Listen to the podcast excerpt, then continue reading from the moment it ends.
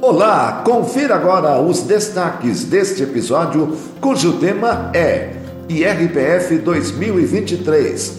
Sua declaração Erro Zero, parte 2.